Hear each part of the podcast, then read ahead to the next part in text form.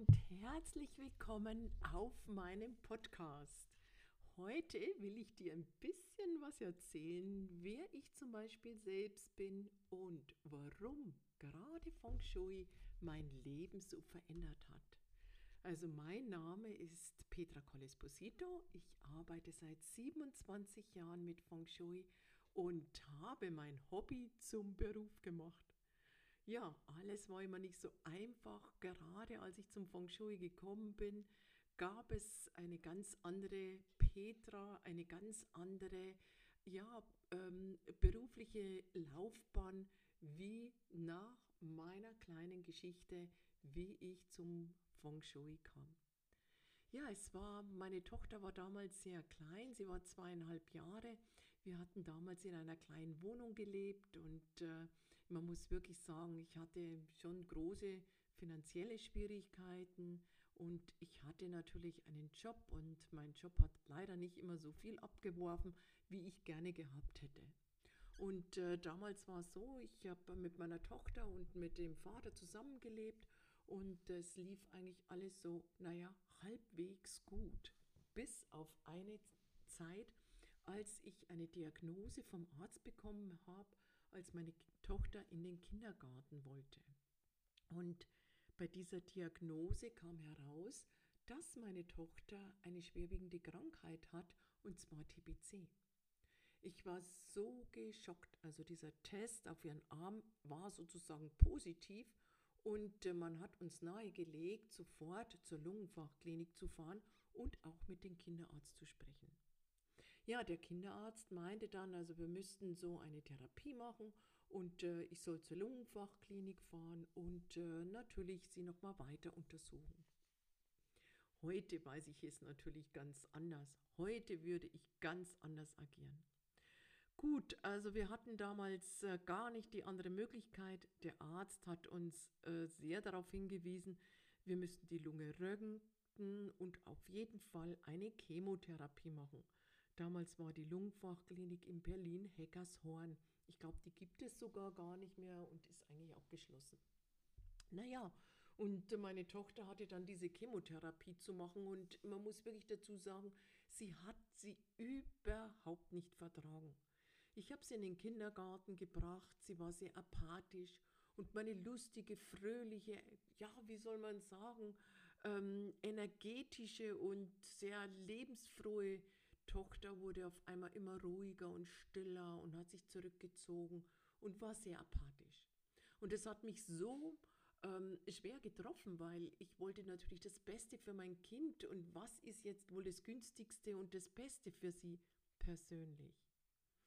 Ich habe mich dann auf die Suche begeben und habe eine Heilpraktikerin kennengelernt. Mit der Heilpraktikerin habe ich dann eine Ausleitungskur gemacht für äh, diese Therapie, weil wir haben einfach entschlossen, wir hören die Therapie auf, weil sie diese überhaupt nicht gut verträgt.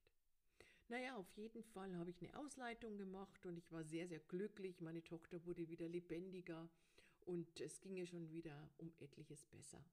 Meine Situation war natürlich immer noch die gleiche. Ich ging zur Arbeit, hatte ein schlechtes Gewissen, denn ich musste natürlich arbeiten, um unseren Lebensunterhalt auch zu verdienen. Ja, wir waren ja in einer solchen schwierigen Situation. Auf jeden Fall ähm, waren wir bei der Heilpraktikerin und diese Heilpraktikerin hatte jemanden eingeladen zu ihren Feng Shui-Vortrag. Ich habe erst gar nicht gewusst, was das ist, Feng Shui, was ist das? Und äh, ja, sie hat äh, gesagt, es wäre was um Einrichtung. Und so bin ich natürlich geblieben. Ich habe gesagt, ja, ist ja schon irgendwie interessant ähm, über Einrichtung. Naja, wir sind gerade umgezogen, seitdem läuft es nicht so, ich bleib mal. Und der Dozent hatte damals zu mir gesagt, dass jede Umgebung uns prägt. Und das bedeutet, jede ja, Wohnung, jedes neue Haus kann auch neue Situationen im Leben hervorbringen. Und als ich so nachgedacht habe, habe ich einfach mitbekommen, ja, wir sind ja umgezogen und ja, seitdem läuft es eben nicht mehr so gut. Und ich hatte diesen Berater dann zu mir eingeladen und er hat mir viele, viele Tipps gegeben und hat natürlich auch gleich mitbekommen, dass das Kinderzimmer am schlechtesten Ort war. Meine Tochter war nicht gerne in ihrem Zimmer, ist sie oft zu uns gekommen, hat auch nie durchgeschlafen. Naja, und wie es so ist, ganz am Anfang, ach, den habe ich dann wieder belächelt, habe ich weggelegt, den Zettel. Und irgendwann, als dann wieder alles so nicht so positiv lief, habe ich dieses Papier wieder vor mir genommen und habe gesagt, jetzt probiere ich das mal aus. Das allererste, was ich gemacht habe, das Bettchen von meiner Tochter verändert. Ich habe das Zimmer getauscht mit unserem Zimmer und das Bettchen in eine ganz andere Position gebracht, mit den Scheitelrichtungen eine ganz andere Richtung. Und äh, ja, sie ist dann abends, habe ich sie ins Bettchen gebracht und meine Tochter hatte zu diesem Zeitpunkt zum allerersten Mal durchgeschlafen. Ja, dann hatte ich natürlich wieder die Ängste, mein Gott, vielleicht ist es ja irgendwie so, dass ähm, sie gar nicht mehr aufwacht, dass sie vielleicht jetzt immer noch die Nebenwirkungen mit dem Medikament hat. Aber ich konnte wirklich beruhigt sein. Also jede Nacht, in der ich zu ihr ging, atmete sie und ihr ging es von Tag zu Tag in diesem Bettchen besser. Und so habe ich mir vorgenommen, alles nacheinander umzusetzen und habe dann zeitgleich gleich einen Workshop mitgemacht, um einfach zu erkennen, was ist denn jetzt dieses Feng Shui. Ja, und bei dem Workshop ist es nicht geblieben. Ich hatte dann die Ausbildung gemacht, damals beim Internationalen Forum Feng Shui, habe sehr viel gelernt und äh, konnte natürlich dann schon die ersten Beratungen machen, aber nicht nur das, ich konnte erkennen, dass mein Feng Shui wirklich nicht besonders ist und wir mit der Zeit auch was verändern sollten. 1998 habe ich dann Großmeister Yap Ching Hai kennengelernt. Bei ihnen hatte ich dann die Ausbildung auch gemacht äh, zum Feng Shui-Meister und war dann sehr, sehr überrascht, denn ich hatte ja schon eine Feng Shui-Ausbildung und als ich seine ersten Module besucht habe, war doch noch um etliches mehr Inhalt. Ich weiß noch, das war ungefähr 99 oder 2000. Ich hatte mich damals schon getrennt von meinen Lebensgefährten. Mein Sohn war dann schon auf der Welt, der war noch ganz klein. Und äh, ich hatte Besuch bei mir zu Hause und das waren meine Kolleginnen die Gisela und die Ina. Und äh, ich habe gesagt, ja, ich möchte, ich habe eine neue Wohnung angeboten bekommen und ob sie mich mal begleiten könnten, die Wohnung zu begutachten nach Feng Shui. Und damals war die Wohnung dermaßen teuer. Also es hat damals 300 D-Mark mehr gekostet. Und ich bin damals mit der Ina hingegangen. Die Gisela hat auf meine Kinder aufgepasst und es war so wunderbar. Die Ina sagte dann zu mir, Petra, das Feng Shui ist viel, viel besser. Wenn du dort einziehst, dann wirst du dir die 300 D-Mark teure Wohnung leisten können. Und ich habe gesagt, okay, ich probiere es. Und so sind wir umgezogen. Wir sind in die Wohnung gezogen. Es war wunder, wunderbar. Ich bin 2001, habe ich dann meinen Meisterbrief gemacht bei Großmeister Yap Ching Hai, habe als Beste abgeschlossen und durfte dann auch seine Module unterrichten und habe dann schon die ersten Module beim unterrichtet ab äh, 2002 und ähm, ja, muss dazu sagen, bin dann nach Russland auch eingeladen worden, habe dort den russischen Markt aufgebaut und äh, habe so erfolgreich durchgestartet, wie ich mir das nie vorstellen hätte können. Ja.